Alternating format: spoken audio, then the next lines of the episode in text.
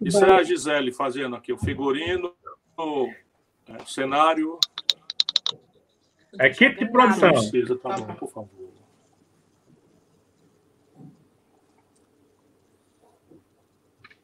Já tá, Estão se tá? cuidando todos. Sim, Tá, Tudo bem, sim.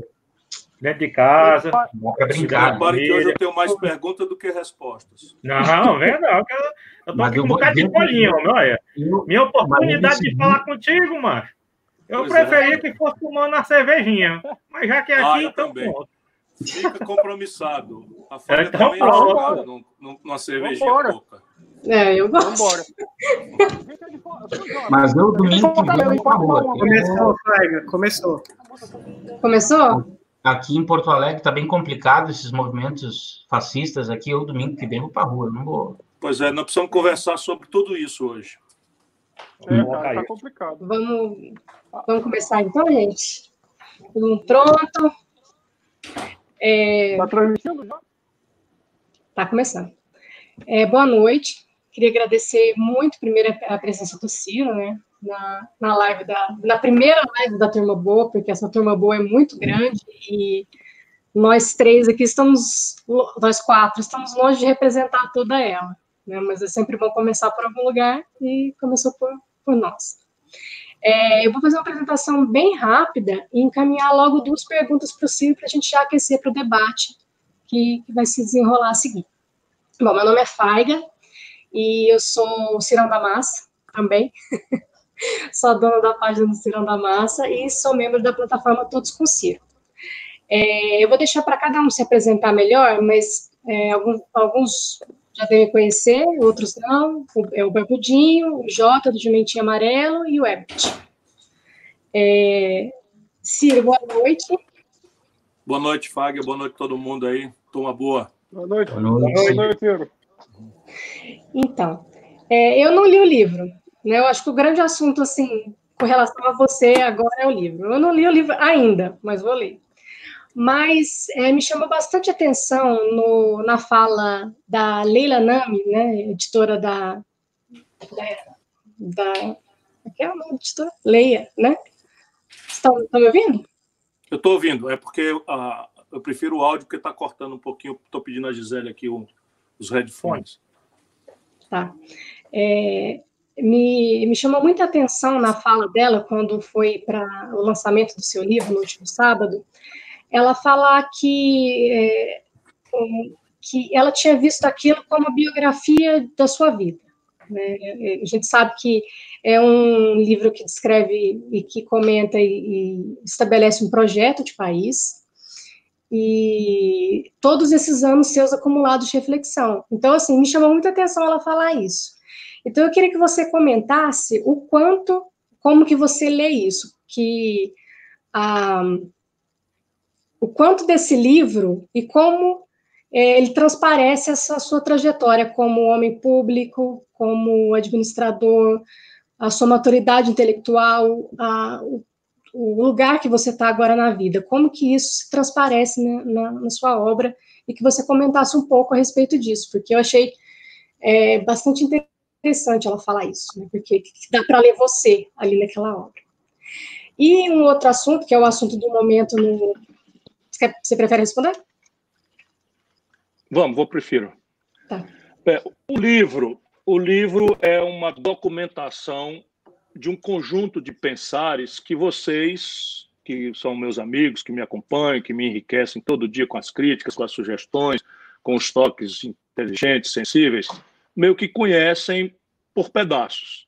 O que é que o livro faz? Ele oficializa, não é, com um certo status intelectual, e evidentemente que a crítica eu deixo aos leitores, mas eu, eu faço um esforço de distanciamento acadêmico, que você, Faiga, que é pós-doutora, né, já sabe bastante bem, para tentar propor uma contribuição a um debate brasileiro e peço que se respeite um método.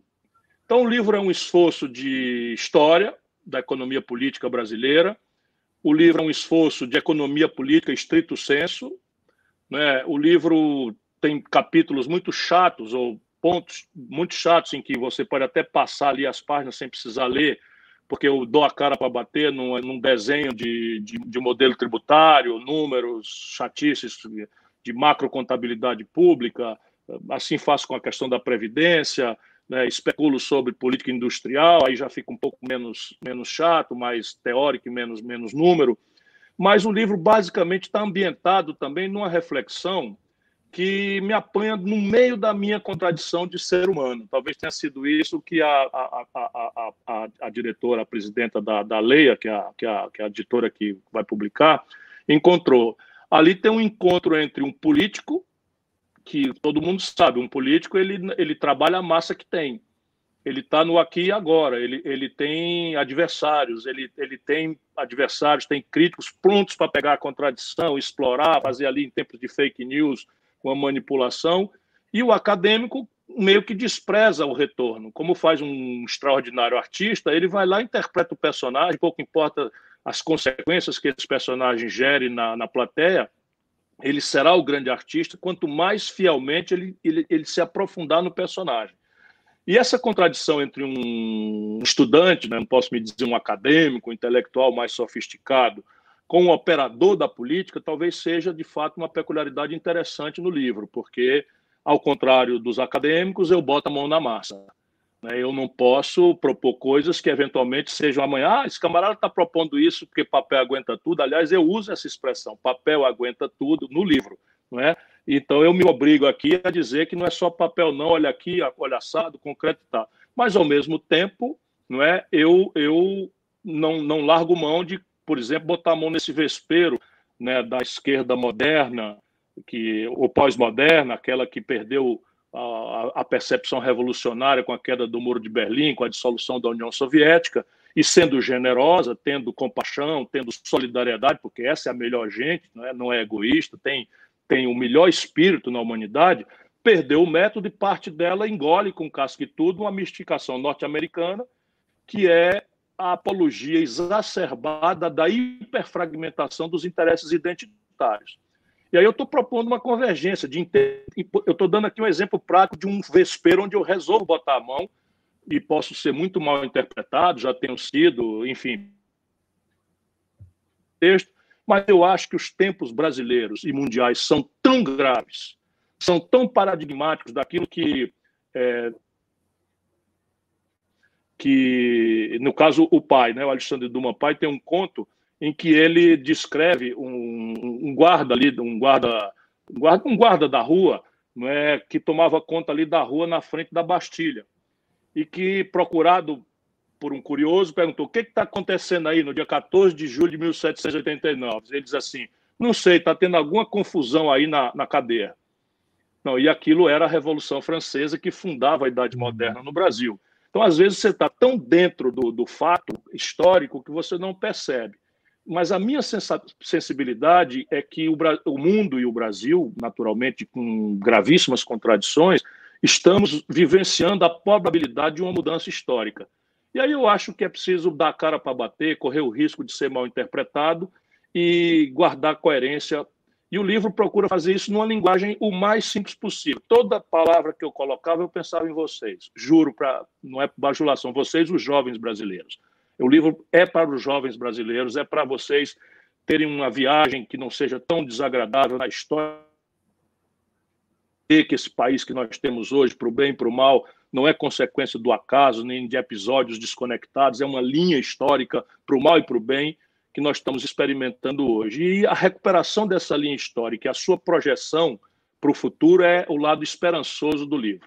Então, é, mas evidentemente que eu reconheço no livro, por isso eu falo em dever que é uma palavra que quase nunca anda do junto da palavra esperança. Né?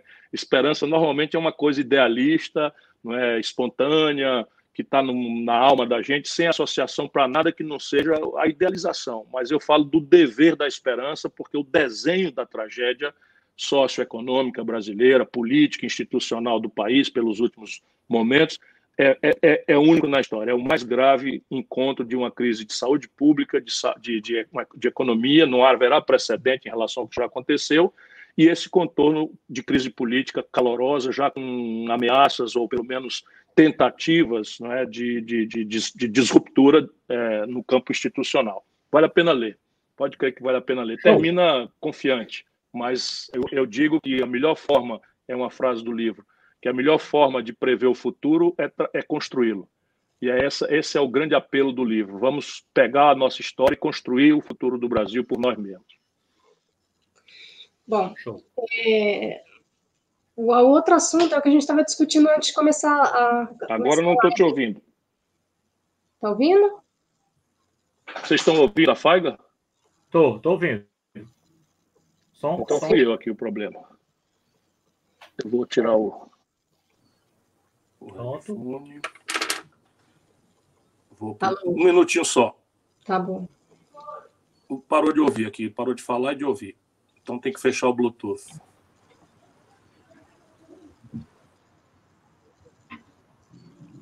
Problemas técnicos.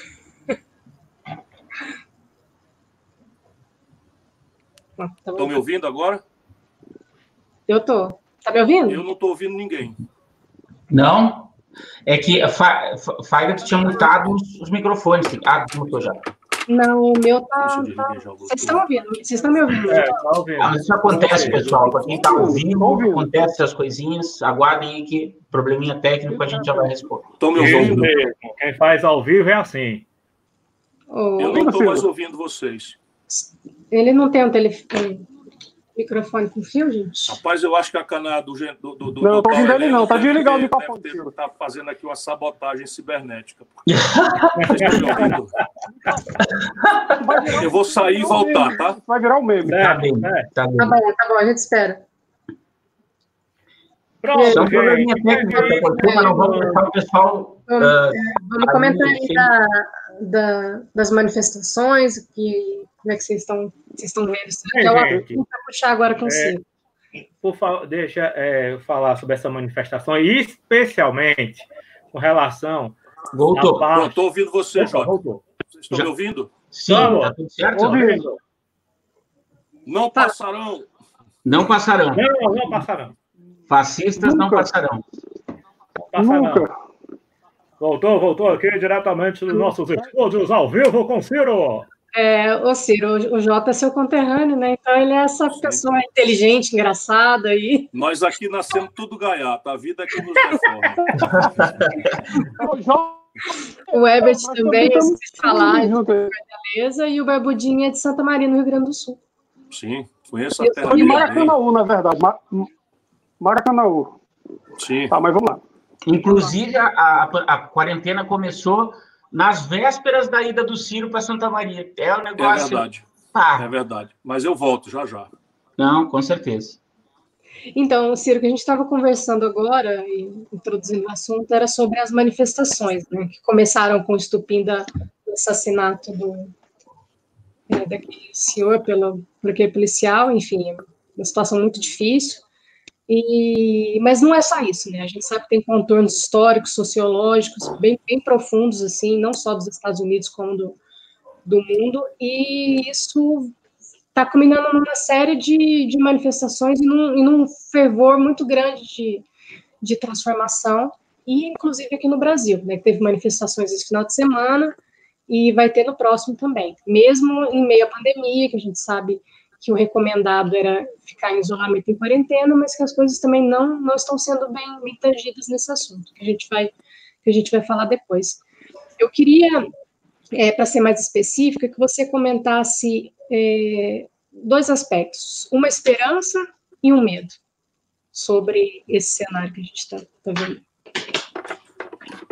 Veja, eu queria ouvir uma rodada de vocês sobre essas duas questões que estão acontecendo hoje no Brasil. Uma, a ideia de manifestações de rua do, da nossa turma, dos democratas, que finalmente é, perderam a calma ou decidiram, nós vamos escolher conforme a ponderação que vocês me fizerem, não é? Numa hora em que nossa virtude moral, nossa superioridade moral, significa estarmos em linha com a ciência, com a vida, e, portanto, a grande recomendação hoje é não fazer aglomeração, não ir para a rua. Eu, eu quero perguntar para vocês isso, mas é preciso separar muito claramente o que está acontecendo na América do Norte daquilo que está acontecendo no Brasil. Nesse momento, eu, de novo, para pensar alto, eu estou vendo o, o que está acontecendo no Brasil, basicamente, isso me dá medo, me assusta. Eu não sou muito de cultivar o medo, mas me, me leva a ter muito cuidado, porque há vidas envolvidas nisso, literalmente. Eu imagino que está acontecendo o seguinte: no gabinete dos fascistas ao redor do Bolsonaro, bolsonarismo boçal, e ele não está só nisso, essa meia dúzia de, de militares é, é, politiqueiros que têm o fascismo na veia, ou mais remotamente essa ideia que vem desde a República de que cabe às Forças Armadas uma espécie de tutela eterna sobre a sociedade brasileira, não que eu considere que as Forças Armadas profissionais estão escalando o golpe, eu ainda acho que não. Mas eu sei que no entorno do Bolsonaro essa aventura está claramente posta. Essa nota do Heleno, contra a qual eu me levantei claramente, para não ficar espalhando brasa para todo mundo, só para dizer com clareza que nós, alguns patriotas brasileiros, que não temos rabo de palha, não temos nada a ver com a esculhambação do PT, né, que não temos nenhuma vontade de deixar o Brasil né, voltar a um passado que não, não, não dá saudade para mim, um passado recente, né, de tragédia econômica, de corrupção generalizada, nós somos diferentes. Eu não tenho nenhum compromisso com, com esse tipo de erro. Mas o que eu vejo é que o Bolsonaro tem dois flancos da luta real, do ponto de vista da psicologia da massa brasileira, em que ele está definitivamente derrotado.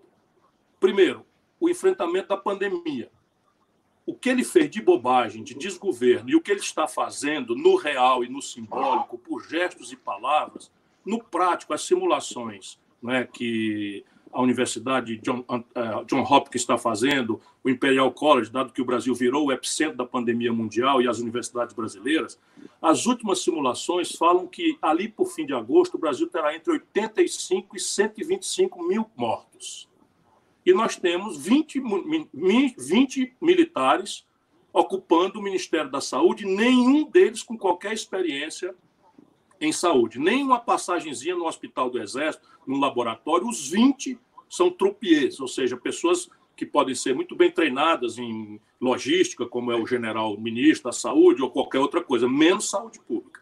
Então, esse é um flanco em que a responsabilidade política do Bolsonaro não, não adianta ele ficar atribuindo culpa a este ou aquele ou aquele outro, porque vai ficar muito flagrante naquela altura 100 mil mortos nos Estados Unidos, pelo jeito que o Trump tangeu a questão, e 100 mil mortos no Brasil, ali empate, é os piores do mundo, porque ele imita o Trump e não tem sequer a, a, a, então esse é um flanco de luta perdido em prospecção para explicar o, o gesto do Bolsonaro de hoje, na minha opinião. O segundo flanco é o econômico. O Bolsonaro não tem plano. O, o, o, Guedes, além de ser muito ruim, muito despreparado, não conhecer o Brasil, tem uma interdição ideológica que é quase tóxica, é quase patológica.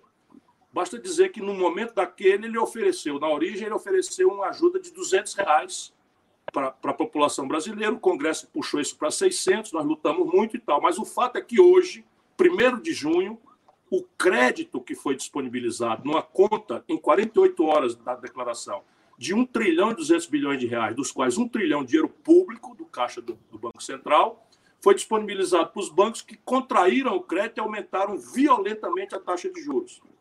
E aquela outra linha para os micro e pequenos empreendedores ainda sequer foi regulamentada e a Caixa Econômica, que é um banco do governo, está exigindo garantia real quase igual ao, ao valor do empréstimo e o, e o Bolsonaro vetou a carência, que é uma obviedade que tem que ter, porque para a gente conseguir o isolamento social, quanto mais eficaz, mais consequência terá no colapso da, da, do faturamento das empresas, você precisa dar um crédito de uma, uma carência né, de, de, de, oito meses, que foi o que o Congresso Nacional aprovou e ele revetou. Portanto, além das consequências da retração natural que a economia do mundo inteiro vai ter, no Brasil, o desastre do bolsonarismo, do Guedes, da, da, incapacidade de entender as consequências econômicas, vão fazer que a crise mundial rebata pelo dobro no Brasil. No prático é o seguinte: ali por setembro, o Brasil terá provavelmente 20 milhões de desempregados.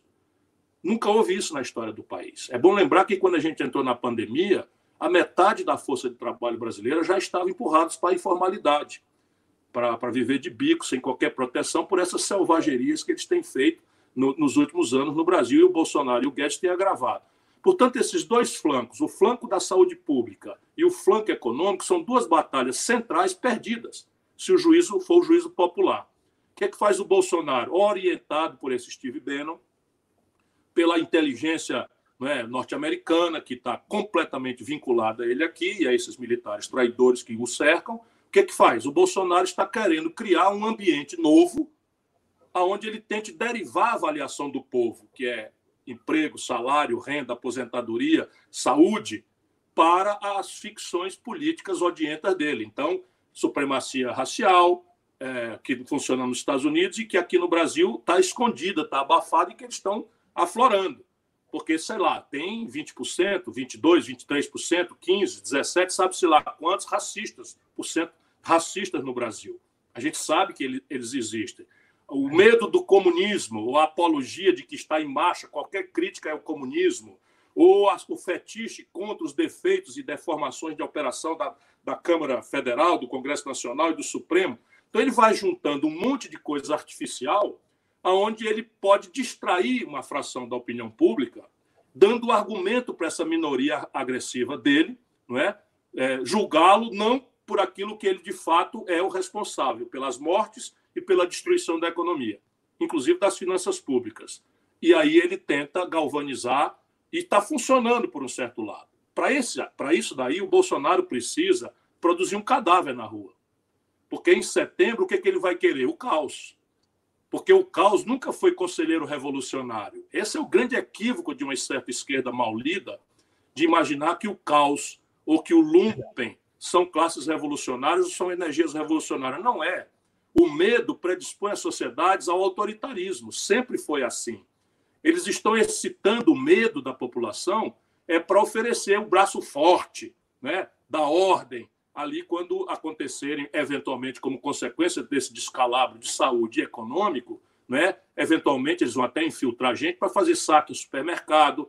Vejam o que, que a TV está mostrando nos Estados Unidos. Você tem um, um, um protesto pacífico envolvendo milhões de pessoas, mas a centralidade da grande mídia, que tem convergência com esses compromissos centrais, são os saques os provocadores lá, o Trump está tentando deslegitimar o movimento antifascista, que vai acabar com a eleição dele, né, tentando deslegitimar como se fosse uma desordem promovida por baderneiros, etc, etc. Esse filme eu já vi no Brasil. Ali, quando o general Figueiredo estava administrando a decomposição da ditadura, houve gravíssimos problemas dessa natureza e houve ali um apelo à ordem tal que não funcionou. E a gente não pode deixar isso funcionar também no Brasil.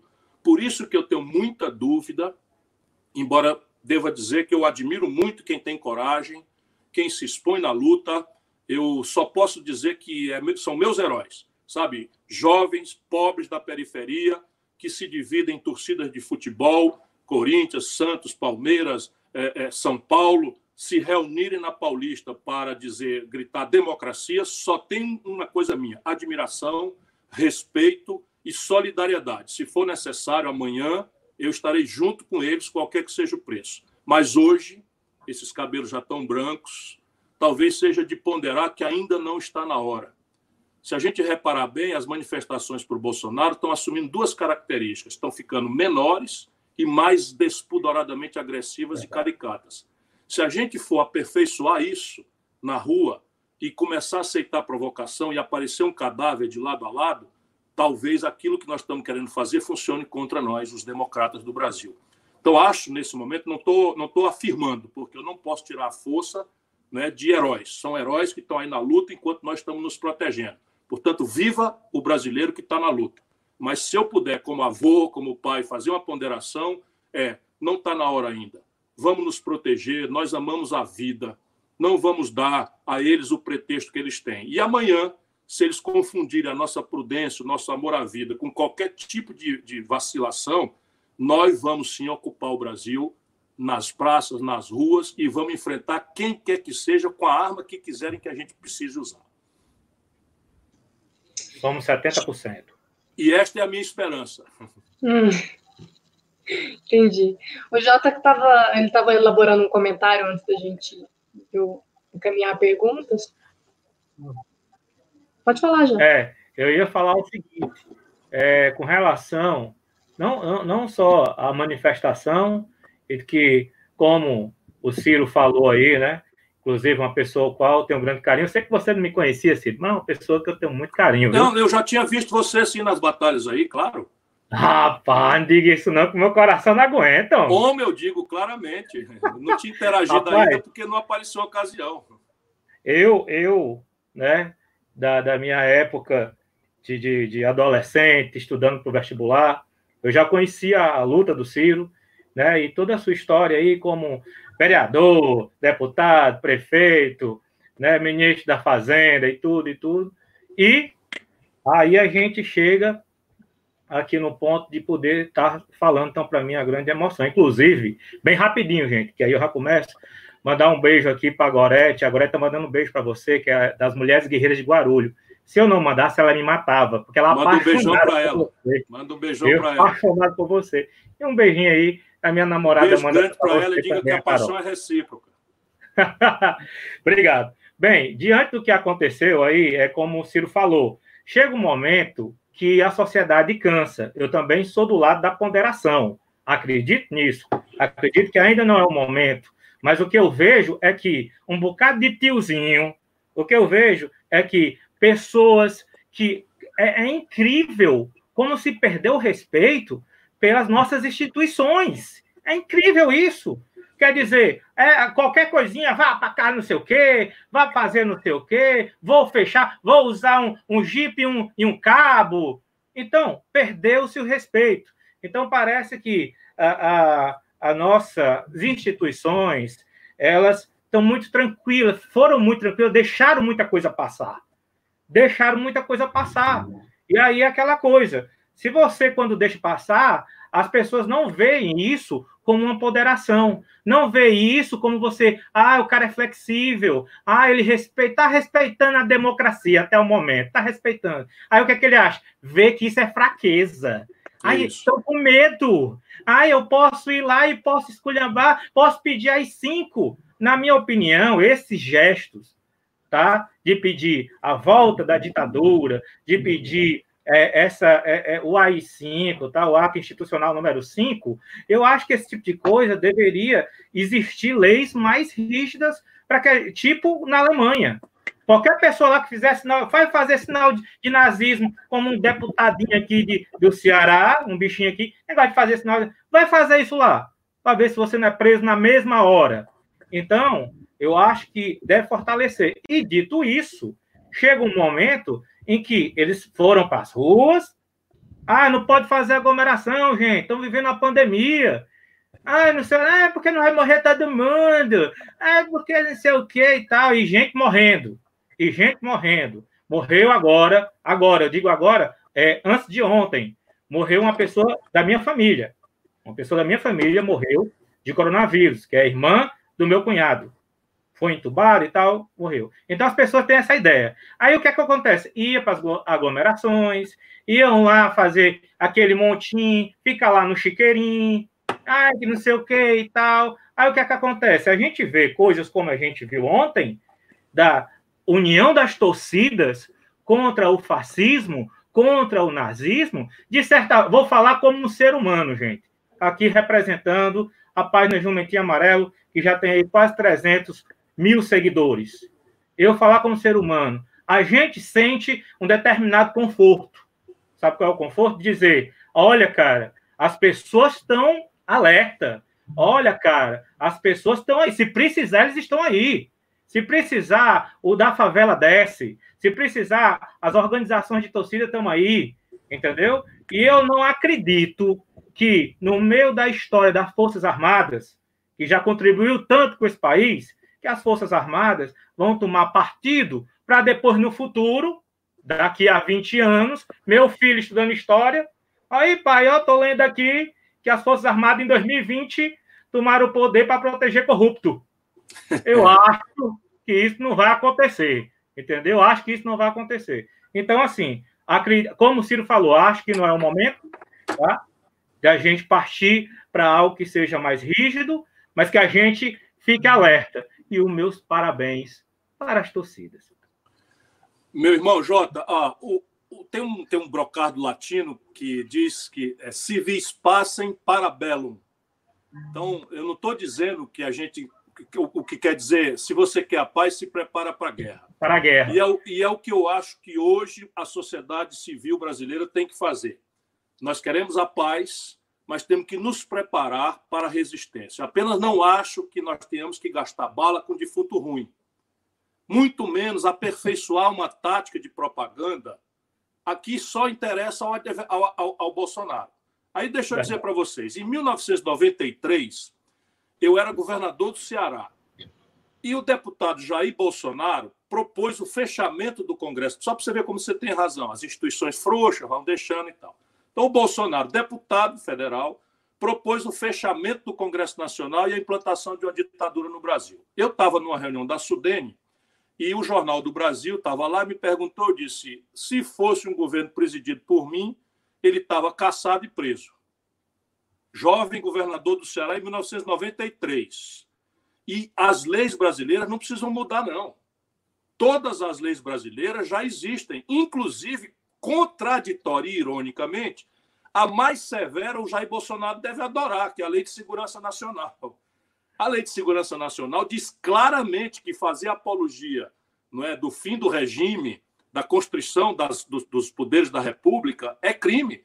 Crime com punição severa, de cadeia, crime contra a segurança nacional. Portanto, não falta lei, não, falta homem. Não é mulher, no caso aqui, é falta tomadores de decisão né, para fazer as coisas aplicar e deixar essa, essa leniência. Né, um camarada, isso foi em 93. Agora, é.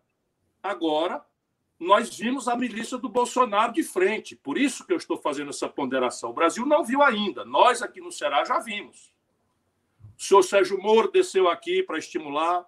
O comandante da Guarda Nacional, que é um traidor, marido dessa Carla Zambelli, desceu aqui para estimular. E meia dúzia de jovens absolutamente agressivos, mascarados, de arma na mão, fazendo, escolheram Sobral. Por quê? Porque é a minha cidade, para aterrorizar a cidade, fechar a escola na base da ameaça de tiro, fechar o comércio na base de ameaça de tiro. E o que nós resolvemos fazer aqui foi encarar eles. E encaramos. O Cid não morreu porque Deus é muito grande, foi generoso e o protegeu. Mas levou dois tiros no peito. Mas aquele movimento virou 386 expulsões e outro tanto de processos. Aqui botaram o rabo entre as pernas. E é isso que eu estou querendo dizer: não gastar bala com defunto ruim. Se essa uhum. gente ao redor do Bolsonaro imagina que vai tentar, e eles vão tentar, essa é a hora da gente se organizar. E aí, se organizar não significa não é ir com, como o Cid foi com a reta escavadeira e levar um tiro no peito. A gente tem que fazer tática, organizar, estabelecer, porque não é valente, senão civicamente, aquele que enfrenta desequipadamente um adversário que conhece. Isto é uma questão. Agora, deixa eu lhe dizer, eu, nesse momento, estou com muita preocupação com relação à tentativa do Bolsonaro mexer com essa milícia. Ele acabou de nomear um coronel da Polícia Militar de Minas Gerais para presidente da FUNASA, Fundação Nacional de Saúde. No meio da pandemia, a FUNASA, por exemplo, toma conta da saúde indígena, lá orientado pela FUNAI, e ele entregou isso para um coronel da PM de Minas Gerais. O que, que ele está fazendo? Ele está montando a milícia. Por quê? Porque ele sabe, ou pelo menos desconfia, que as Forças Armadas brasileiras não o acompanharão nessa aventura. Um dos argumentos você deu, mas eu tenho dois mais consistentes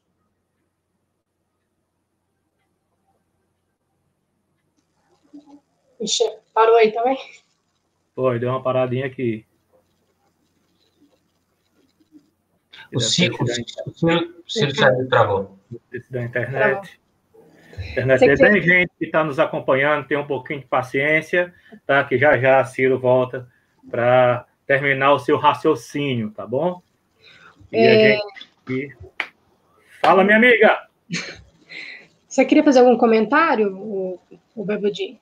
Não, aí o Ciro voltou. Deixa ele concluir o raciocínio, eu faço depois que ele concluir o raciocínio. Vocês acham que é coincidência? Eu fui tirado do ar agora. Vocês me ouviram ou não? Não. É, você saiu.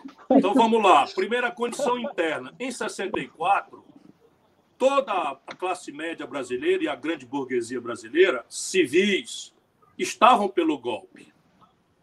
Estavam pelo golpe. Os quatro grandes jornais, Estadão, Folha de São Paulo, o Globo, de novo, e Jornal do Brasil estavam defendendo editorialmente o golpe. a burguesia brasileira estava defendendo o golpe porque o cenário de, da propaganda era uma, um conflito entre o comunismo internacional e o capitalismo. E vamos nos lembrar que 64 é um ano e pouco depois, o primeiro de abril de 64, um ano e pouco depois da crise dos mísseis em Cuba, em que a uhum. humanidade quase foi à guerra nuclear por conta de uma coisa real, física. Os, os soviéticos colocaram mísseis com ogivas nucleares a 150 quilômetros da Flórida. Portanto, não havia nuance naquela época. Era preto ou branco e os americanos não queriam nem saber. Eu conheço as, as conversas todas. Isso está tudo desencriptado, vocês que são curiosos. Foi tudo liberado, tá, esse acervo está tudo na, na, na, biblioteca do Congresso americano. Lá, por exemplo, estão planos de ocupação do Nordeste, de dividir o Brasil. Lá está o relatório de um porta-aviões ancorado. Dia 30 de março estava ancorado um porta-aviões cheio de fuzileiros navais norte-americanos prontos para desembarcar no Brasil se houvesse resistência. E aí os militares vieram. A classe média estava com, tava com, tava com o golpe. A Igreja Católica estava com o golpe na data. A CNBB, por, por conta da questão do comunismo, materialismo, etc., etc., né, das notícias de perseguição da Igreja de Roma na, na, na, na cortina de ferro, a Igreja estava. Então, a marcha com Deus pela família a liberdade envolveu a classe média. Né? muito pesadamente. Hoje, nada disso existe. Se você consultar a opinião pública brasileira, 90%, 86% é contra a ditadura. A grande burguesia não está disposta a embarcar nessa aventura, porque o Bolsonaro é o não tem tu, vai tu que eles engoliram. Vamos, vamos ter humildade. O Bolsonaro não era o candidato do baronato brasileiro. O candidato era o Alckmin. O candidato step era o, era o Meirelles. O sub-step era o Amoedo. O Bolsonaro foi o não tem tu, vai tu, para não deixar eu chegar lá. Né? Essa é a grande clareza, porque eles sabem onde é que a andorinha dorme. Ou você veja, por exemplo, os grandes, os grandes telejornais esculhambaram, novelizaram aquele espetáculo de vulgaridade que foi a reunião do Ministério do dia 22, mas apagaram o Guedes. O Guedes, não, não, as maluquices, as baboseiras que o Guedes falou, os palavrões que o Guedes falou, isso tudo foi tirado. Porque essa agenda aí é a que interessa. Então não há condição objetiva interna. E externamente, Ninguém mais na comunidade internacional aceita, sabe, legitimar, reconhecer um. Travou de novo, sim. Caiu de novo. Caiu de novo. Caiu de novo. Vai cair, vai cair. Não, ele vai. Aí, deu. fechar o Supremo e um, e, um, e um regime francês vai reconhecer isso, o regime alemão, a União Europeia, a China, que é o maior parceiro comercial do Brasil, vai reconhecer isso? Zero possibilidade. E se Deus for grande mesmo, como eu acredito, àquela altura, o, o, Trump perdendo as eleições, aí é que ninguém vai reconhecer mesmo, porque o Congresso americano não aceitaria que o Trump fizesse o reconhecimento. Então, essas, essas duas razões são fortes. A última é essa que você disse que vale a pena repetir. Você acha mesmo, meu irmão que está nos ouvindo aqui, que os militares iam correr um risco de entrar para como golpistas, fechar o Congresso, correr o risco todo de um enfrentamento que haverá, haverá resistência. Que eles saibam, com todos os S e R's, que para impor no Brasil uma ditadura, rasgar a Constituição, vai ter que matar um bocado de patriota.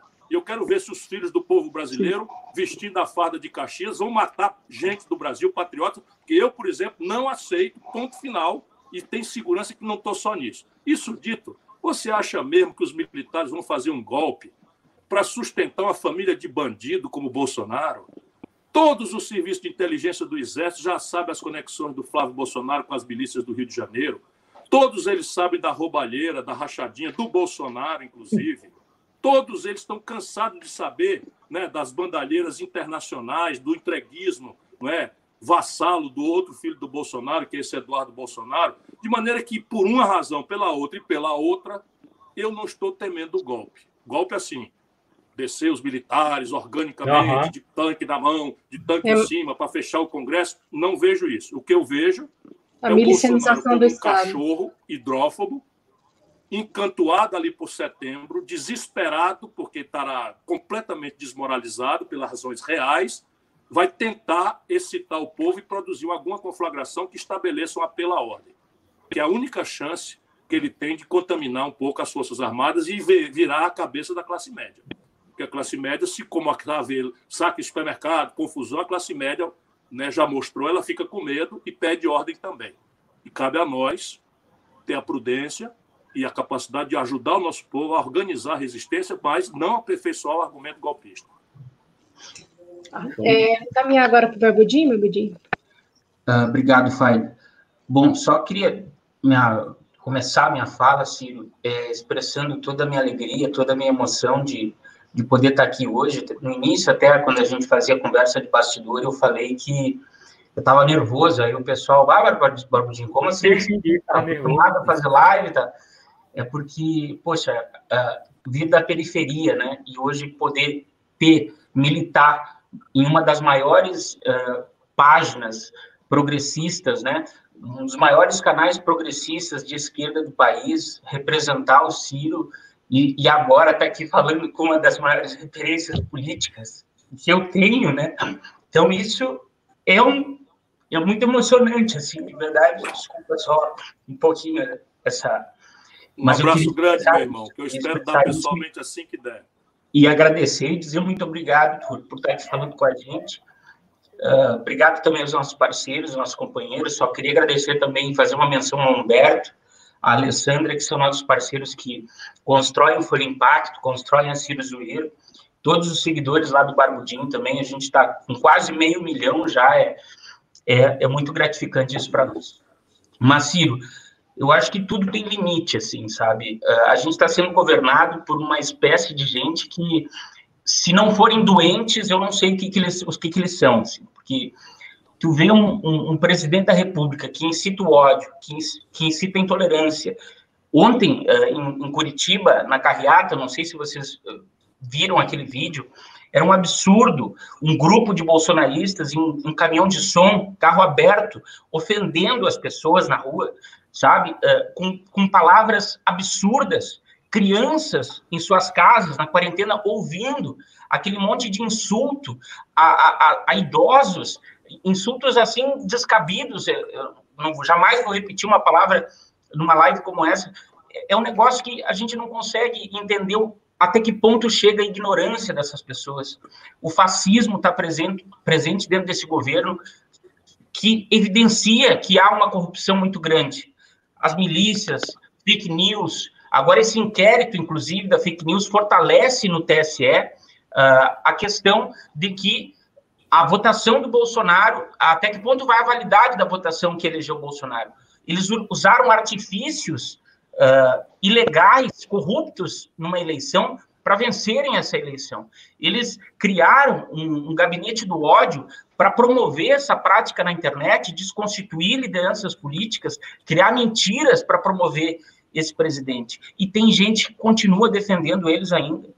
Tem pessoas que continuam, apesar de ter diminuído em muito uh, uh, os apoiadores, o bolsonarismo ele começou a encolher, mas ainda existe uma gama de pessoas que consegue ter a capacidade de criar os argumentos mais ridículos para defender o indefensável.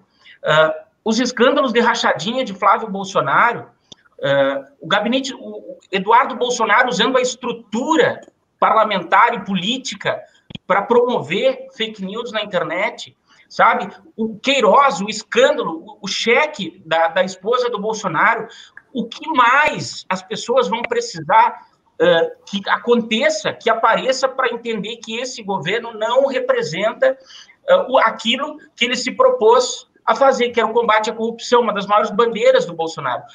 O Bolsonaro cometeu o estelionato eleitoral. O Bolsonaro ficou mais de, é, tá mais de 30 anos na política, sequer apresentou um projeto, isso a gente está cansado de dizer, e as pessoas sabem disso. Mas ele insurgiu uh, na onda antipetista, porque as pessoas não queriam o PT, por culpa do, dos erros que o PT cometeu ao longo dos, dos, do, de seus governos. Então, isso elevou e criou o Bolsonaro. Então, eu, o que eu queria dizer, Ciro, o que, e também já te faço uma pergunta também depois de, de ter externado um pouco a minha opinião em relação a tudo isso. Uh, também só aqui o pessoal está pedindo para mandar um abraço para a galera do Mais aqui no, do Rio Grande do Sul, para a Juventude Socialista do PDT, o Marlos, enfim, toda a galera aqui que está mandando um abraço. Mas, um enfim, abraço aí, toma boa.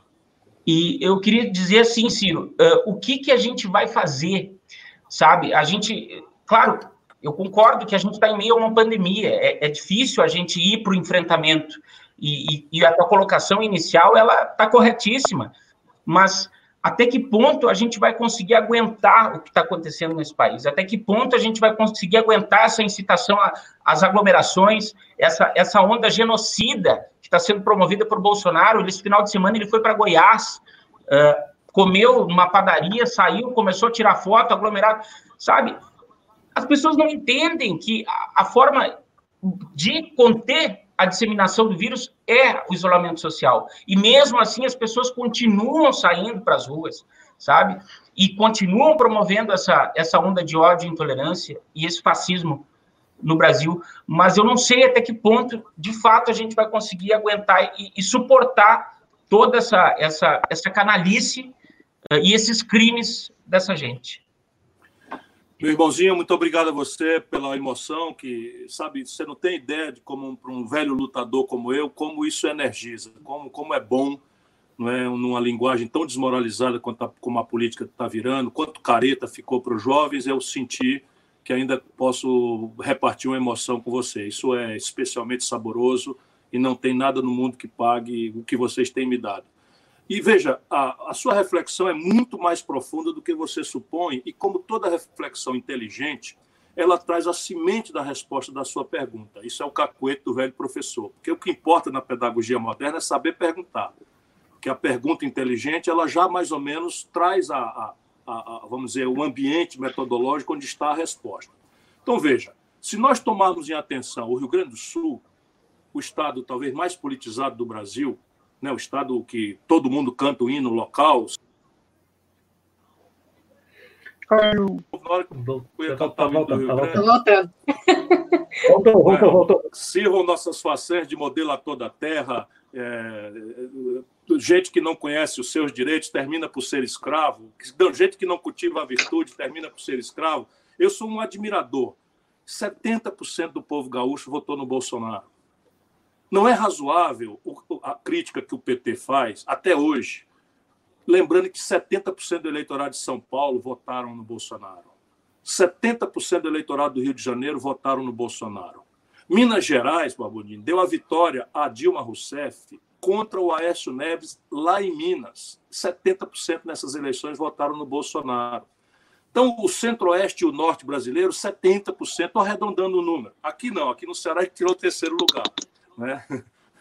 Ele e, levou porrada turno, aqui. No segundo turno, ele tirou 20 e poucos por cento dos votos. Mas a política, para nós, tem muito mais centralidade, porque aqui a política faz sentido para a população.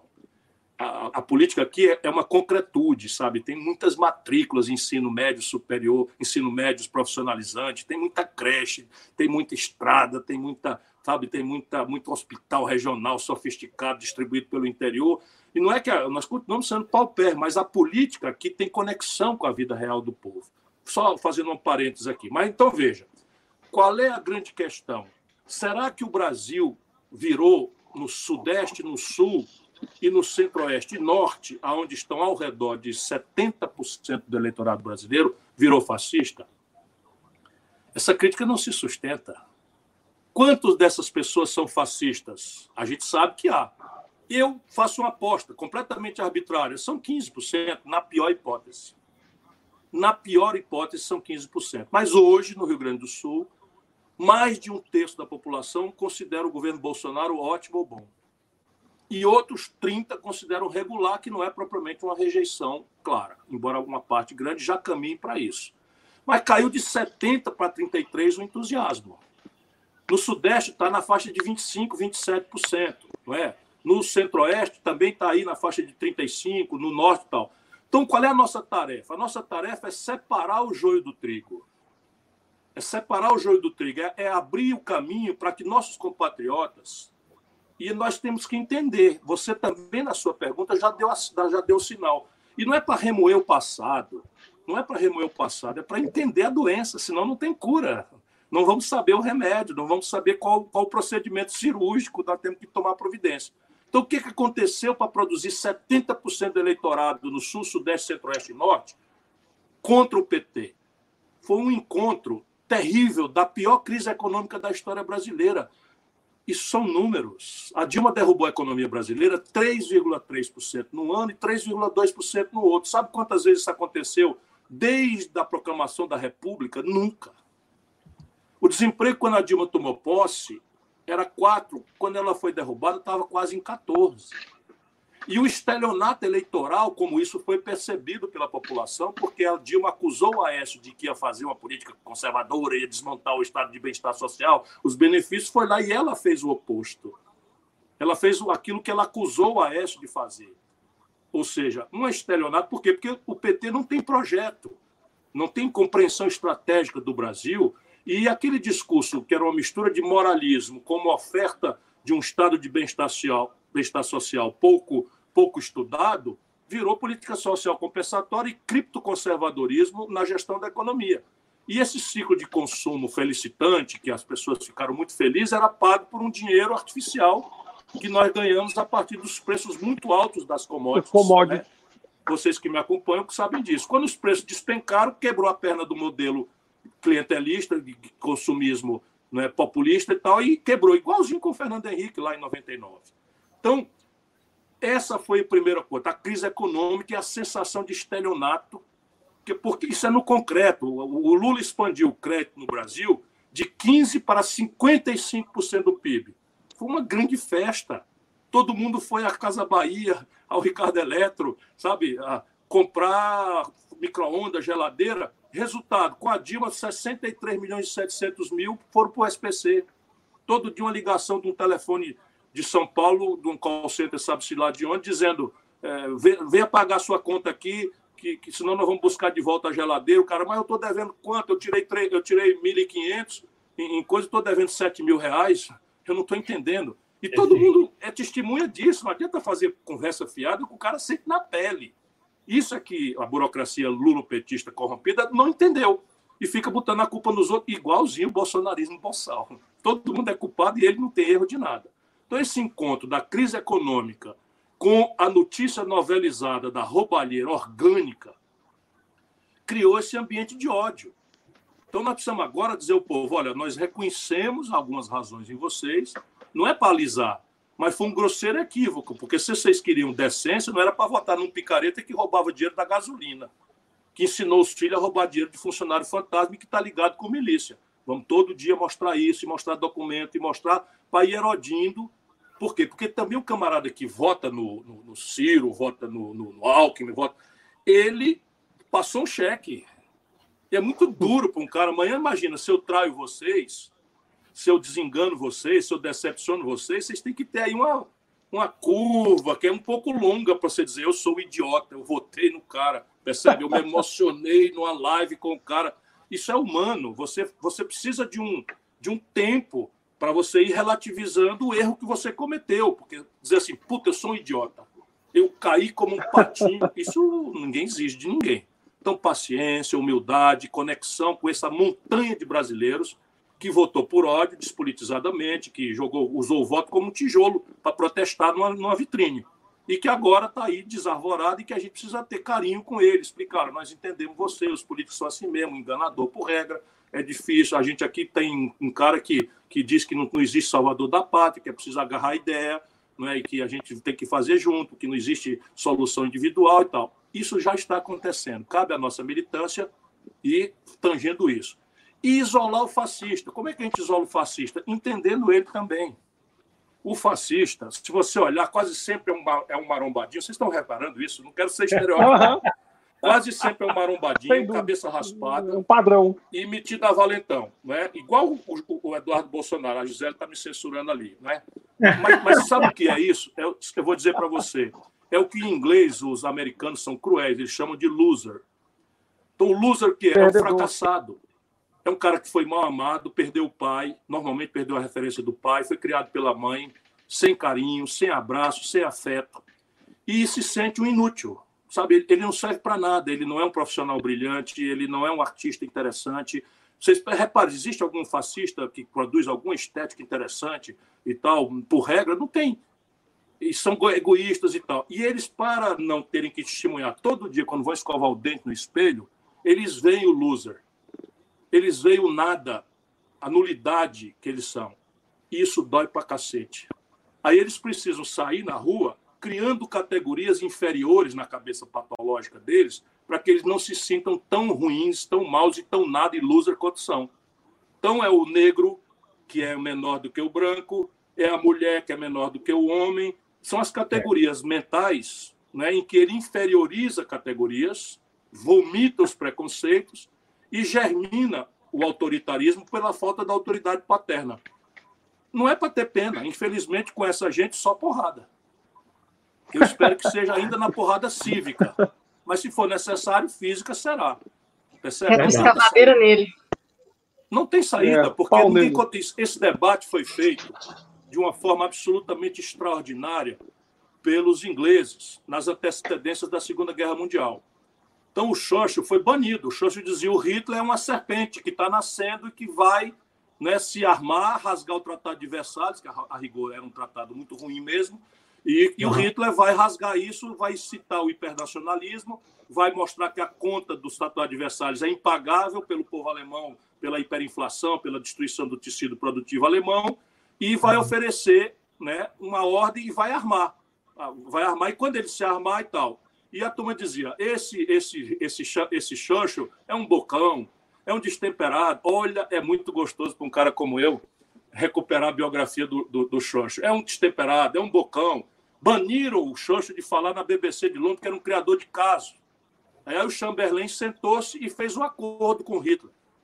Fez um acordo, assinaram lá um acordo, o Chamberlain, o Stalin, assinou um acordo e o Hitler. No que o acordo foi feito, o Hitler acabou a tarefa de Soraya e começou a operação de guerra.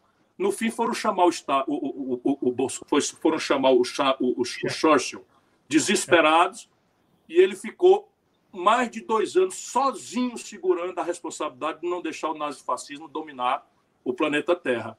Portanto, vale a pena a gente, a gente ter coragem, às vezes ser mal compreendido, mas persistir naquilo que de fato é a, a nossa tarefa. Separar o joio do trigo, reunir os brasileiros de boa, de boa, de boa fé ao redor de um novo projeto, não é? e virar a página do passado. O Brasil precisa virar a página do passado. É, a gente já está se encaminhando para o final, é, chegando no nosso ah. limite de tempo, mas o companheiro Herbert está muito caladinho e ainda tem que, tem que fazer um, algum encaminhamento aí. Tá, é, boa noite, pessoal. Opa, boa, noite. pessoal. Boa noite, Ciro. Boa noite, Ciro. Boa Bom noite. falar com você novamente. Um abração aí. É, preciso externar aqui a, a, admiração que eu tenho por você enquanto político, enquanto ser humano na luta, né? Obrigado por tudo que você está fazendo aí, colocar essa cara tapa aí para defender os interesses nacionais. Estamos juntos, Cirão. Ah, é o seguinte, é, eu estou aqui representando a time Ciro Gomes, né? E estou aqui representando também a Ciro Progressista. Né? A time Ciro Gomes lá começou em 2015, Eduardo Carvalho, né? Começou, né? E um abraço aí para Eduardo, nosso companheiro. E um abração para Eduardo. fazer um aqui, Eduardão. E queria fazer também aqui uma lembrança ao nosso eterno Rodrigo Cardoso, Ciro conheceu ele. Rodrigo. Rodrigo Cardoso, que nos deixou prematuramente em 2017. É. Morreu, morreu o garoto. Nosso, é. Morreu garoto e tal. Eu tava, não pude ir no, no velório dele, eu estava viajando na época, mas é uma grande figura, sem dúvida, que merece ser lembrada. É, eu concordo com tudo que o Ciro falou, né, no sentido de que, de que esse governo está completamente atua, é, acuado. Ele está num canto, né, porque ele não tem mais retórica para defender aquilo que ele, que ele acha que ele precisa defender. Então, o que é que acontece? Neste momento, ele está jogando essas bravatas né, de dizer: ó, oh, isso pode gerar um problema institucional muito grave, ou as Forças Armadas estão com o governo, isso e aquilo, justamente porque ele não tem defesa para esse inquérito, e principalmente esse inquérito da fake news. Qual o grande medo do Bolsonaro hoje em dia? O medo do Bolsonaro é que este inquérito ele descambe para as investigações de 2018, no antes, no antes da eleição, e descubram né, que realmente empresários financiaram disparos em massas né, para interferir né, na eleição de, de 2018. Então ele fica acuado ali, e quando ele está acuado, ele começa a reagir e, e, e de alguma forma, é, tentar é, afrontar é, as instituições democráticas. Né? Vale a pena lembrar aqui que você não dorme numa democracia e acorda no estado de exceção. Né? As instituições democráticas elas vão permitindo, elas vão dando concessões né, para que o, o, o, titular do poder, que tem um pensamento autoritário, vá, ele vá avançando. E aí ele todo dia vai testando a institucionalidade, a institucionalidade democrática do país. Né? Isso é muito grave, entendeu? Na minha opinião, o que acontece? Neste momento, nós temos que ter muita cautela. Por quê?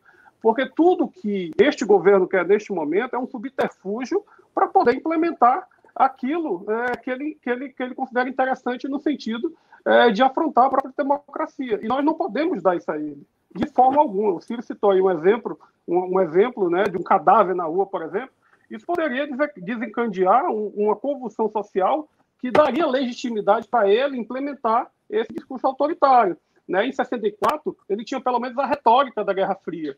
Você tinha a retórica da Guerra Fria. Você podia dizer, ó, o mundo está polarizado, você tem aí, como o Ciro citou bem, a guerra, a, a crise dos mísseis lá em 1962. Então você tinha um contexto, por mais que fosse falacioso, né, por mais que quisessem colocar o João Goulart como comunista, você tinha um contexto que permitia esse tipo de retórica. E hoje em dia você não tem mais. Qual o motivo hoje para escalar golpista no Brasil? Proteger minha família? Isso não cola, entendeu? Então, tudo que este governo quer no momento é um subterfúgio para poder implementar essa pauta autoritária. Né? E aí eu acho que nesse momento nós temos que ter muita cautela e, e, e aí, e aí eu, é, a minha opinião é o seguinte: é deixar sangrar em praça pública mesmo, não sangrar no sentido literal, sangrar no sentido político. Todo dia ele fala umas duas, três barbaridades, todo dia o mundo se choca com o que ele fala, né? principalmente nessa questão ah, do combate à pandemia, né? É, que isso em algum momento ele vai ser cobrado, em algum momento, quando passar essa pandemia, ele vai ser cobrado por isso, é. pelas mortes. Por que, que o Brasil é o epicentro da pandemia mundial? Por que, que no Brasil morreram 100 mil, 120 mil pessoas e o Brasil tem 210 milhões de habitantes e a, e a Índia, que tem 1 bilhão e 300 milhões, morreram só 10 mil? Uma hora ele vai ser cobrado por isso.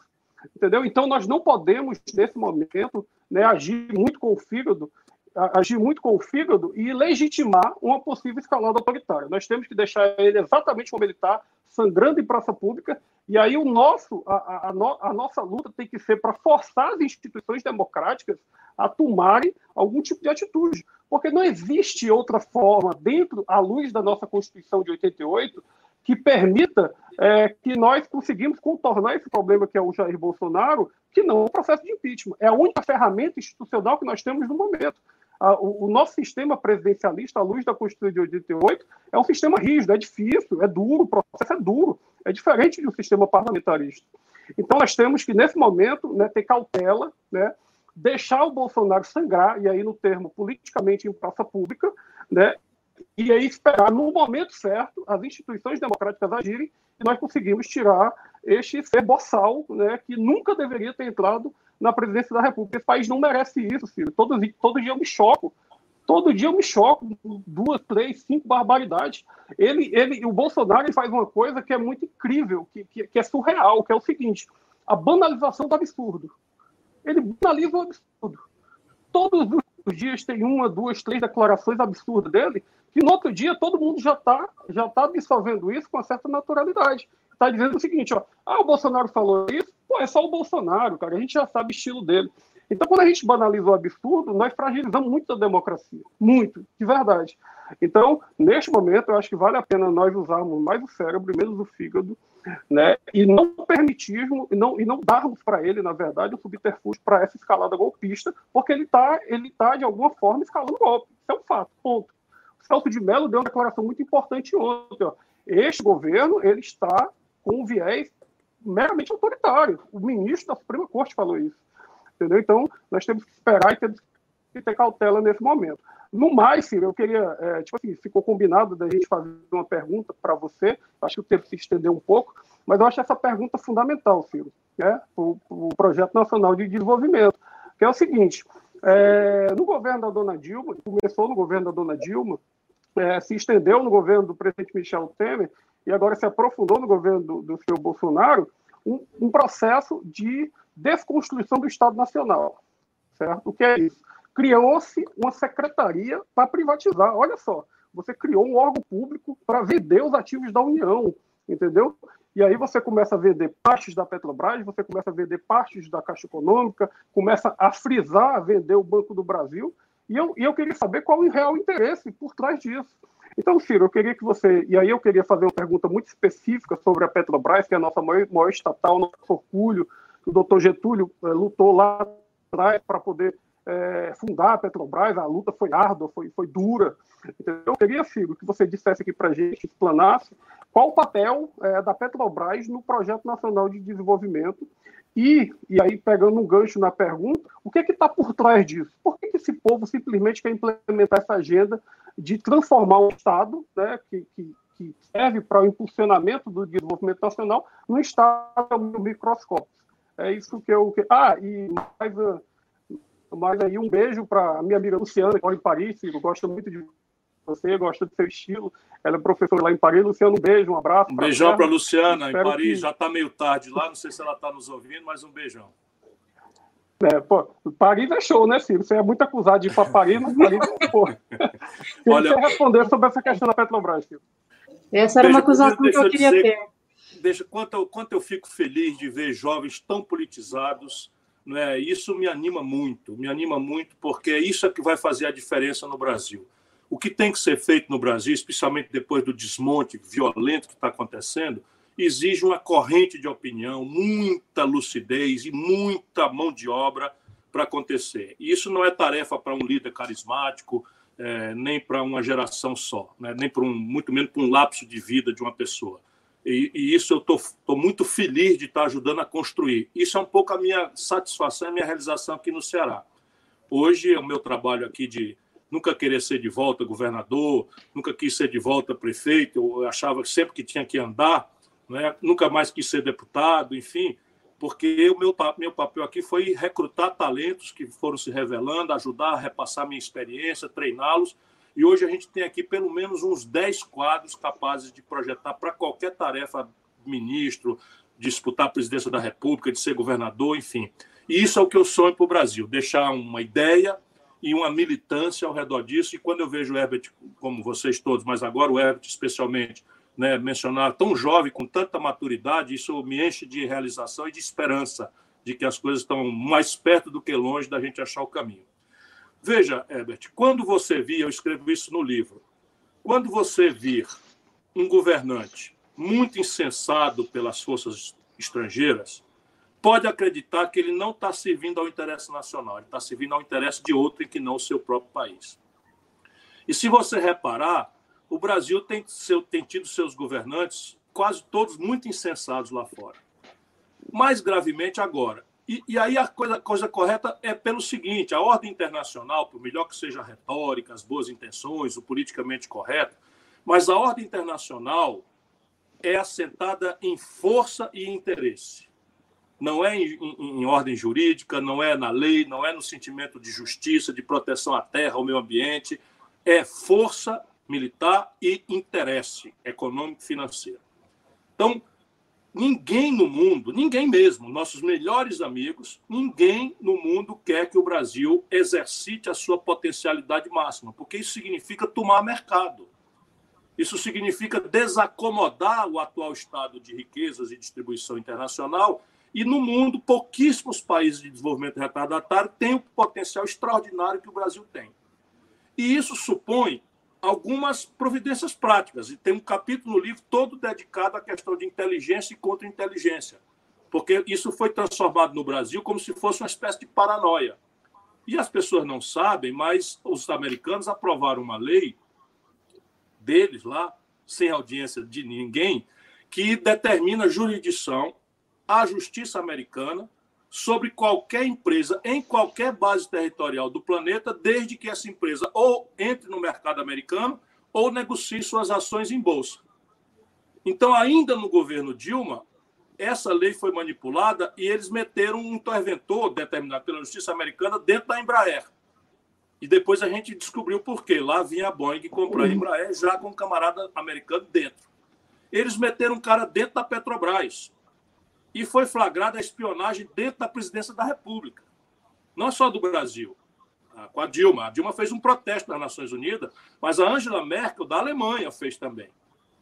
Eu conheço um episódio, vocês podem pesquisar, que mostra concretamente, para a gente espancar essa ideia de que existe paranoia. Não é paranoia nenhuma.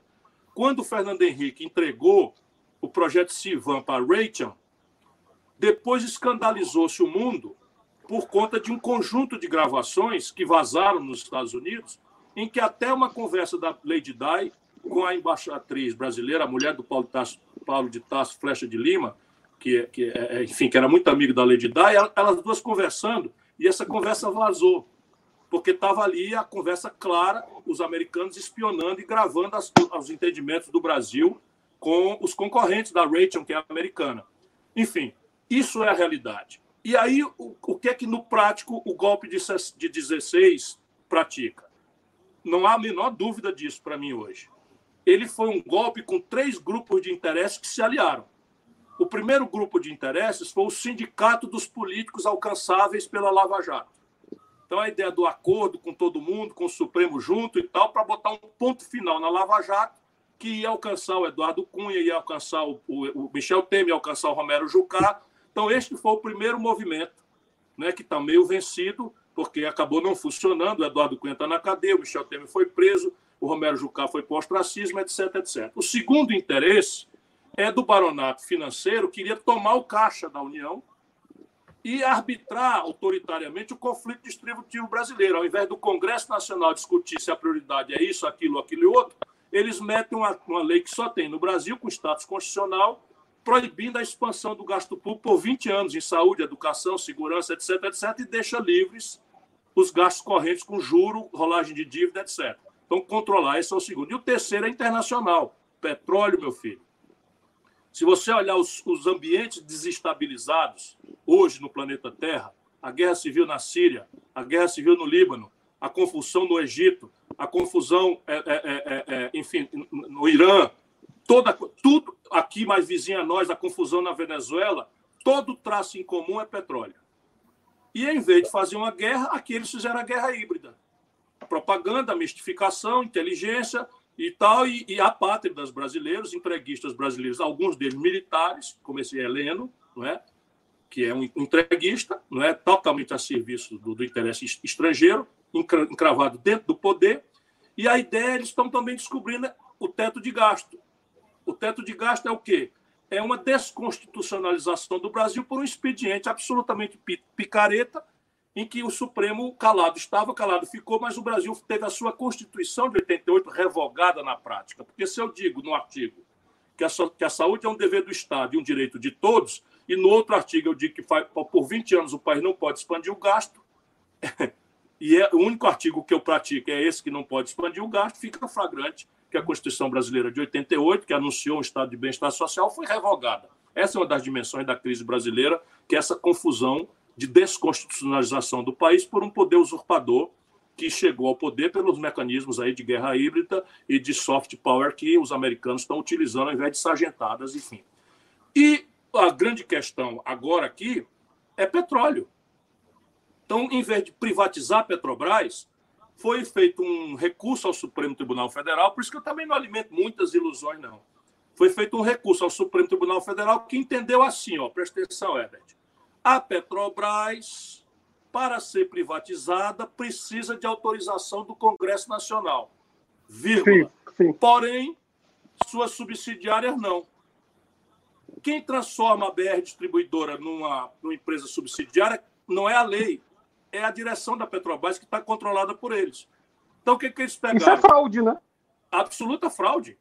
Mas com, infelizmente, uma leitura é vesga é do Supremo Tribunal Federal no ponto. É. Então, eles, ao invés de criar um grande embate em que o país se mobilizaria para defender a importância estratégica da Petrobras, eles disseram: deixa a Petrobras aí, vamos esquartejá-la e vender os pedaços. Então, já venderam a logística, os gasodutos, tudo negociado. Você vai perguntar qual é a explicação? Negociata. Só, isso, só o que explica isso é negociata. Só para você ter uma ideia, o contrato de venda dos gasodutos foi feito contra um contrato de aluguel de take or pay, em que por três anos de aluguel que a Petrobras vai pagar para o cara que comprou, o dinheiro que ele pagou para a Petrobras está pago. E isso Rapaz, a, grande isso é mídia, a grande mídia não dá notícia. Ouviu isso? isso é Eu vendo um negócio para ti e tu me aluga com um contrato já feito de véspera e, e, o valor que tu vai me pagar de aluguel por três anos é o valor que tu me pagou para ficar com isso para o resto da vida. Meu Deus do céu. Aconteceu é isso. Meu Deus então, pegaram a BR Distribuidora e fizeram a mesma coisa. Quem comprou a BR Distribuidora foi um pool de bancos no Brasil. Por isso que o assunto não sai no noticiário. Um uhum, pool de bancos sim. no Brasil. Eles pegaram para quê?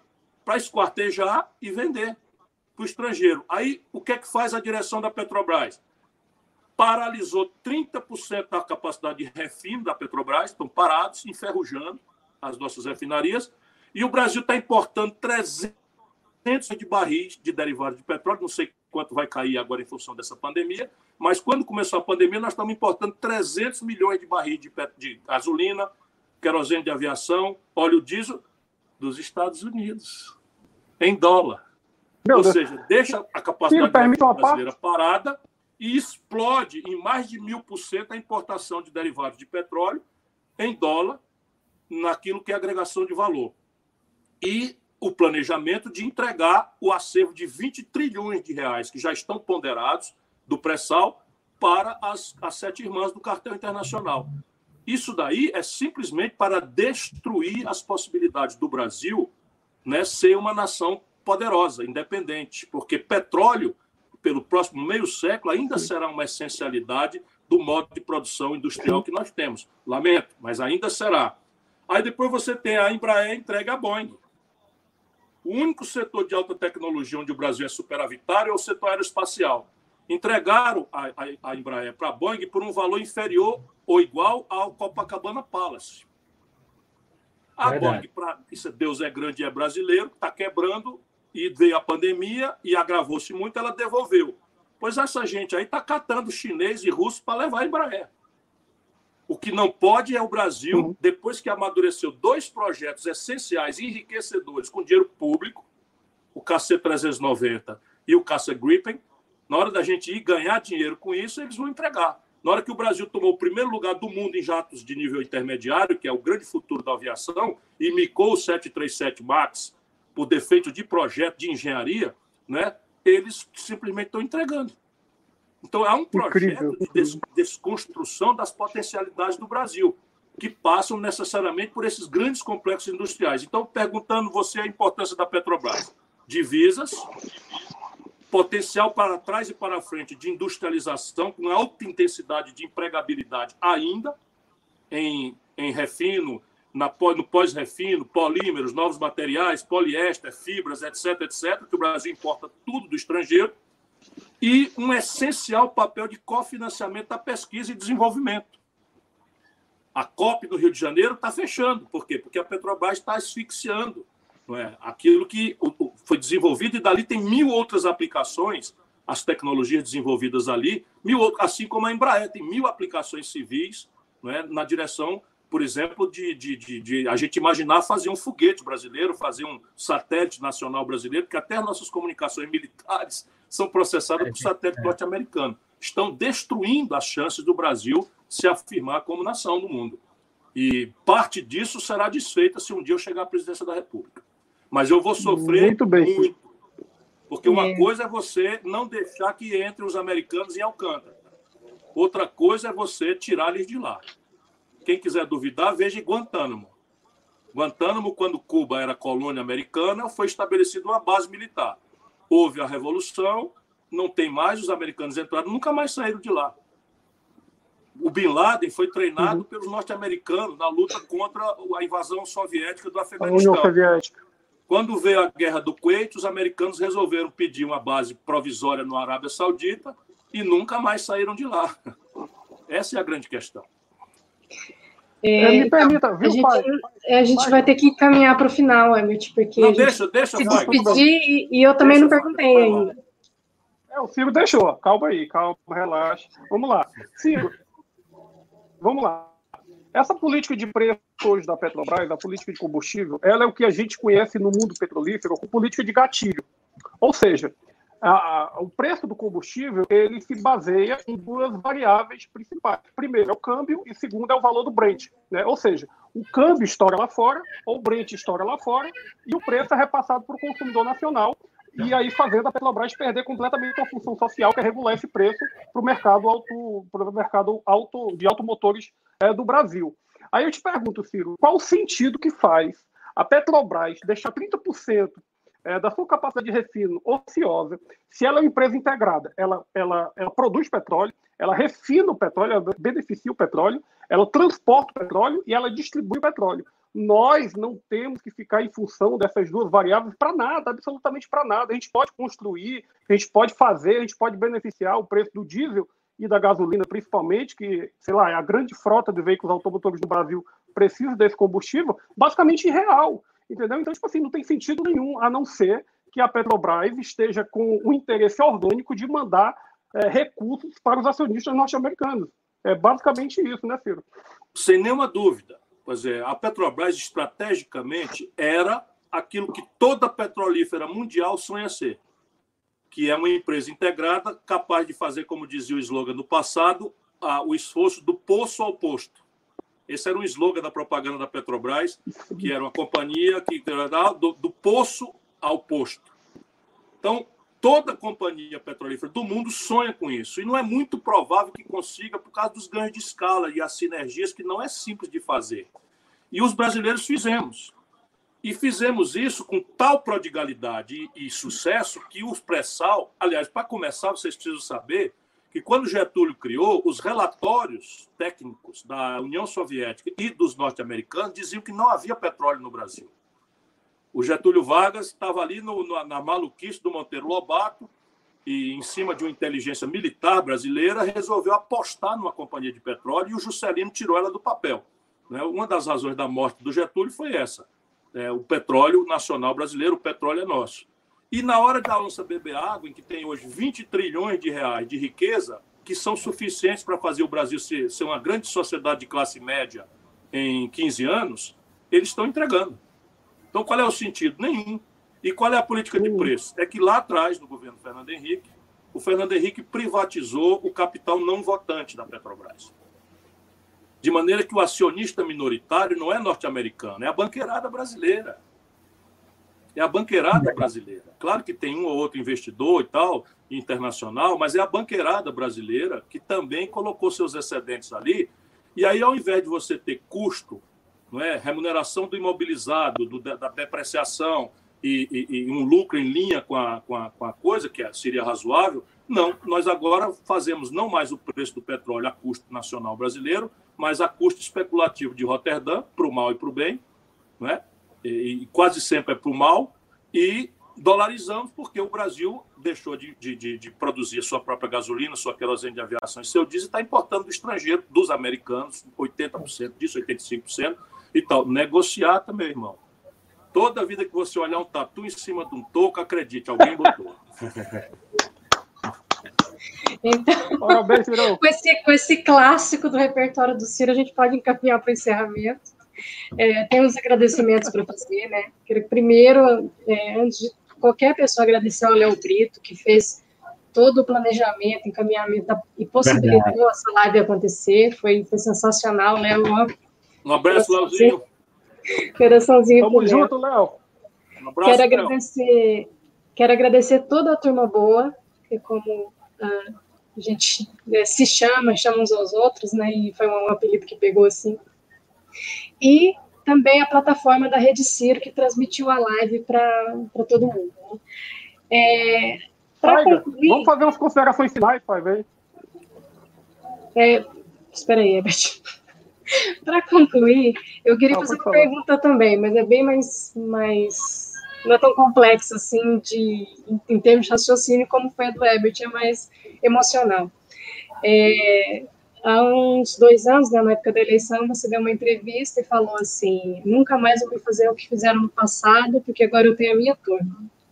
E as pessoas sempre postam isso e sempre vem essa essa e, é daí que vem a turma boa e tem esse sentimento de, de compartilhar de, de um projeto, né? Então, acho que é o mais, mais fundo mesmo. Aí, o que eu queria que você falasse é como que você sente na sua trajetória de é, presidenciável, né? Das outras duas vezes que você concorreu para essa, e qual que é a diferença no, no, no sentimento, aquele sentimento de acordar, vou fazer a campanha, com essa turma, né? Que agora tendo a sua turma. Né? É, e, só que antes eu queria é, agradecer também a oportunidade de, de, estar aqui conversando com você, que mais uma vez o convite do pessoal me obrigou a desafiar a minha timidez. E, mas é com, é com muito prazer, é um, pseudo-sacrifício que eu faço com muito gosto e vou fazer Foi formidável. E muito bom. Muito saudade, bom. Ciro. Saudade de você, professora.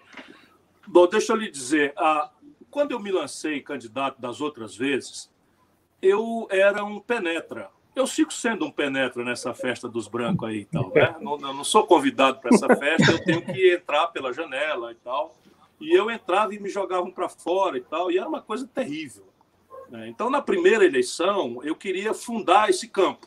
Né? Então, era o Fernando Henrique, uma fraude monstruosa, ou o lulismo sem ideia nenhuma, só deixa que eu chuto, vem comigo que o resto eu faço amanhã, não tem nada que saber o que, é que eu proponho. Então, eu disse, não pode dar certo, propus ali um negócio, foi muito bom.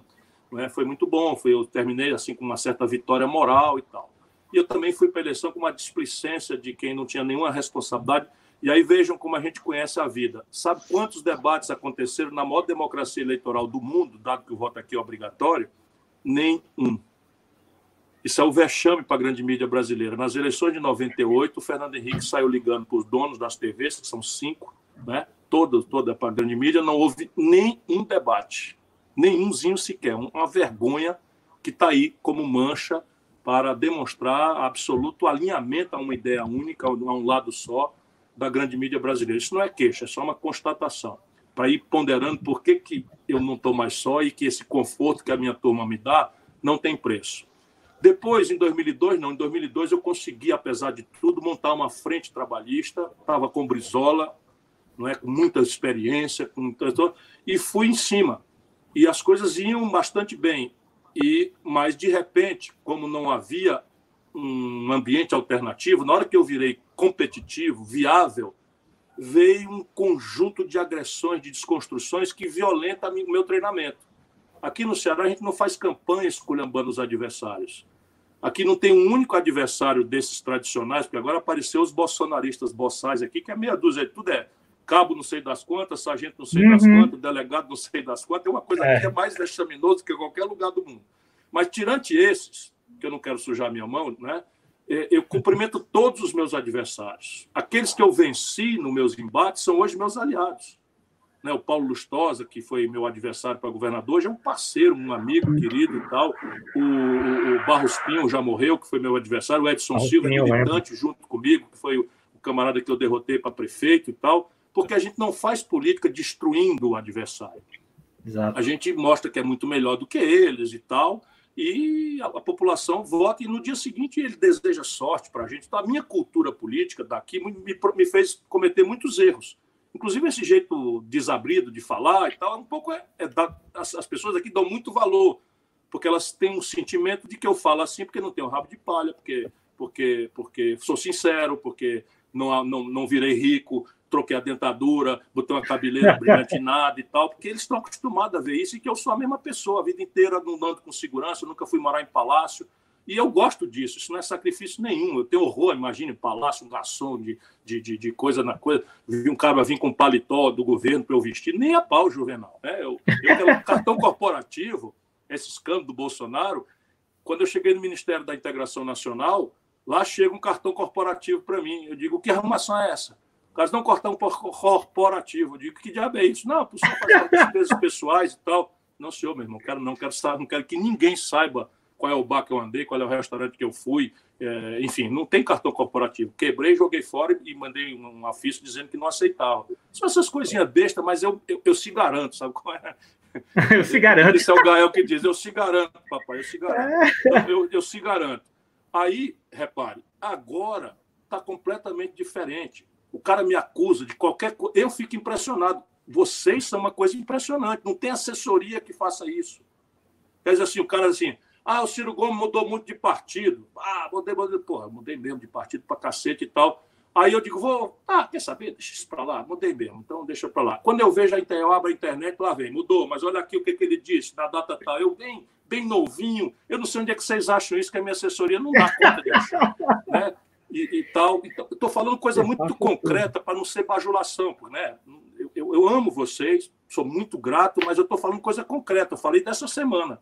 Tá, o Ciro bateu na Patrícia Pilar e tal. Aí a turma oh, yeah. recupera, não sei o que e tal. Ou seja, isto muda tudo. Isso muda tudo, Faiga. Isso equilibra a discussão. Porque se vocês não, não existem, sabe o que está acontecendo? O que aconteceu no passado, eles somem comigo. Porque o caminho comigo não é me atacar, é sumir comigo. Percebe? Tira o cara. Então, qual é a ordem do Bolsonaro? Eu posso dizer o que eu quiser e a turma dele é não responde. Não responde, senão ele vem, prova e a gente vai acabar na cadeia. Lascou. Percebe? E vocês fazem a diferença. Então, dessa vez, mudou tudo. Mudou tudo. E, e, assim, ninguém tem a militância que eu tenho. Ninguém. Porque o militante do PT, jovem, por exemplo, que é gente boa, mas chega no bar, o cara, porra, e o Palocci? O Palocci não era um aliado que ele foi lá. O Palocci era o braço direito do Lula. Aí fica um garoto, não, mas sabe como é? A gente precisa para governar, tal, que não sei o que. Um garoto sendo realista, sendo, sendo pragmático, isso, isso não dá. E vocês não, vocês vão de cara aberta, vamos discutir as coisas e tal, falam mal de mim. Eu, ninguém gosta de, de, de, ver seus amigos falando mal, mas eu leio tudo. Me lasquei, porque eu leio mesmo. Às vezes chega a chatice. E tome vice tal. Tem gente que quer que eu vire o Bolsonaro. Liga para os caminhoneiros, convida o general de sei das quantas que o Bolsonaro demitiu para ser vice teu e tal. Espera aí um pouquinho.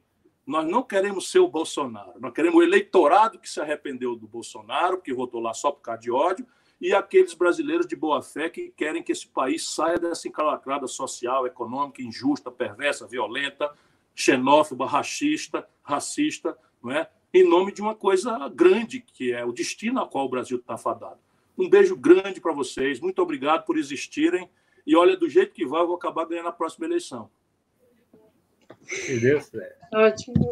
Vamos, agora a gente vai se despedir. Antes, eu não mandei meu beijo, queria mandar para o pessoal do Twitter, especialmente para as meninas do Twitter, a Marcela. Me que eu cheguei a um milhão agora no Twitter. A Camila. É, foi, a campanha foi Viva forte. Viva a turma boa! para o Squad, que é o perfil da Marcela, acho que, que a militância feminina só no, no Twitter é muito, muito, muito forte, muito interessante. E passar a palavra para o pessoal falar tchau também. Beijo, Ciro. Beijo. Pronto. Isso. Pronto. Então, muito obrigado, Ciro. É, quero dizer que do Projeto Nacional de Desenvolvimento é a minha paixão, porque é, trabalhei durante muito tempo como pesquisador, como desenvolvedor, tá? pesquisa e desenvolvimento farmacêutico. Então, assim, essa coisa do Brasil caminhar, parar de de vender commodities e começar a produzir tecnologia. É o meu sonho. E é o que eu digo para os meus seguidores. Então, um prazer estar aqui, tá? Só tenho a agradecer a você, a oportunidade da gente estar aqui, a toda a minha, essa equipe que faz parte aí comigo, de, de, dessa militância, né? Esse, esses verdadeiros é, soldados inteligentes. Tá? Então, muito obrigado e um grande abraço para você. Obrigado, Jota. Obrigado pelo seu bom humor, e mas especialmente pela sua qualidade de militante e a turma toda que lhe acompanha aí. E eu devo dizer a você aquilo que eu tenho repetido: ciência, tecnologia, inovação é o outro nome de soberania. É completamente ilusório aquele negócio de um camarada chegar, tirar a espada da cintura e gritar uma palavra, um dístico, e no dia seguinte ser reconhecido internacionalmente. Isso tudo ficou para o passado. Ou você adestra a sua inteligência, ou você consegue que, que a sua inteligência tenha qualificação sofisticada, ou você vai sempre ser um país dependente, secundário e pobre. Portanto, não tenha nenhuma dúvida que se um dia a chance, um projeto nacional tem que fazer uma aposta central na capacitação da nossa inteligência brasileira. Manda um recado aí, Barbudinho. Uh, Ciro, queria te agradecer mais uma vez por essa oportunidade, por estar aqui falando com a gente, dizer que tu é uma enciclopédia, não existe um político no Brasil que tenha tanto conhecimento e que tenha capacidade de falar sobre qualquer assunto como o senhor. Então, minha total admiração, meu respeito. Cada frase sua é uma aula que a gente tem. Então, eu queria agradecer também essa turma boa e eu acho que a gente precisa fazer mais lives e criar o nosso canal. Turma Boa, fazer mais entrevistas aqui na internet, continuar divulgando nosso projeto nacional de desenvolvimento e a gente precisa continuar e retomar esse debate com mais personalidades do nosso campo político, especialmente do nosso partido do PDT. Queria pedir para as pessoas que, que estão nos acompanhando, agradecer muito vocês. Obrigado pelo seu carinho, Baldinho. Muito obrigado mesmo, mas... Uh, queria pedir, agradecer a todo mundo que está nos acompanhando, dizer para curtirem, seguirem nossas redes sociais, todas as nossas redes, né? Sozinho. Lá no, no, no, Instagram e aqui no Facebook é Barbudinho, no YouTube é Barbudinho TV. Ah, tem a time Ciro Gomes, Ciro Gomes Zoeiro, que é a nossa página também. Tem o J Lima, que é o Jumentinho Amarelo. A Faiga já, já comentou as redes dela. Então sigam Ciro Gomes no Twitter, sigam Ciro Gomes no Instagram e vamos aumentar essa nossa turma boa nas redes sociais e ocupar esse espaço muito importante de debate e enfrentar as fake news e enfrentar essa onda de ódio e intolerância promovido por esses bolsonaristas, por esses fascistas. Só Ciro, última coisinha, manda um abraço para o Humberto, que o Humberto é o nosso parceiro aí que constrói junto com a gente o Folha Impacto, que é o nosso portal, o único portal ligado ao PDT. A gente já está com mais de 3 milhões de acessos únicos ao mês e todas as matérias do Folha Impacto está lá o anúncio para comprar o teu livro. Só queria ter, dizer isso também. Obrigado, Humberto. Eu sou leitor assíduo. Todo dia eu pego aí as, as últimas informações. Vocês estão um belo portal. Obrigado mesmo pela coisa. Deixa eu te dizer, Barbudinho, agradecido demais pela emoção que você me deu. Eu vi como você genuinamente se emocionou no começo. Isso é um, é um, é um, é um bálsamo para o meu coração, nada me abate, porque você despertar, sabe, confiança, emoção em gente tão limpa, tão séria, tão livre como vocês, é uma coisa que me responsabiliza muito. É, mas deixa eu te dizer, não existe enciclopédia. Sabe o que é que eu faço? Eu me dedico a estudar e aposto na inteligência coletiva.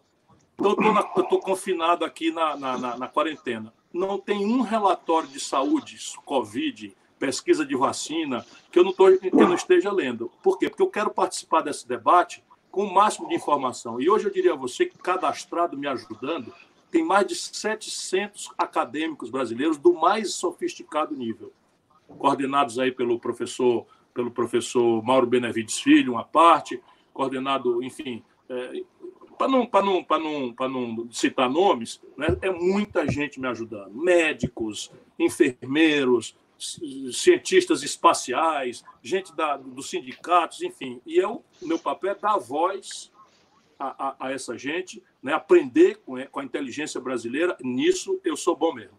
Eu, eu sou um cara obsessivo de estudar, de ler, de compreender, de dar valor à opinião das pessoas. E quando são críticas diferentes, inovadoras, eu mergulho, rumino, digiro e isso é o que eu vou procurar continuando ser, um porta-voz da inteligência brasileira, que é muito mais sofisticado do que essa nossa elite pouco lida, que sonha em ter uma casa em Miami e olha para o povo com grande desprezo, né? É, pode supor, o brasileiro é capaz. Obrigado a você. Seu recado, Herbert. É, Ciro, é... primeiro eu queria agradecer né, a oportunidade, o Léo Brito, né, que pôde proporcionar essa oportunidade para a gente.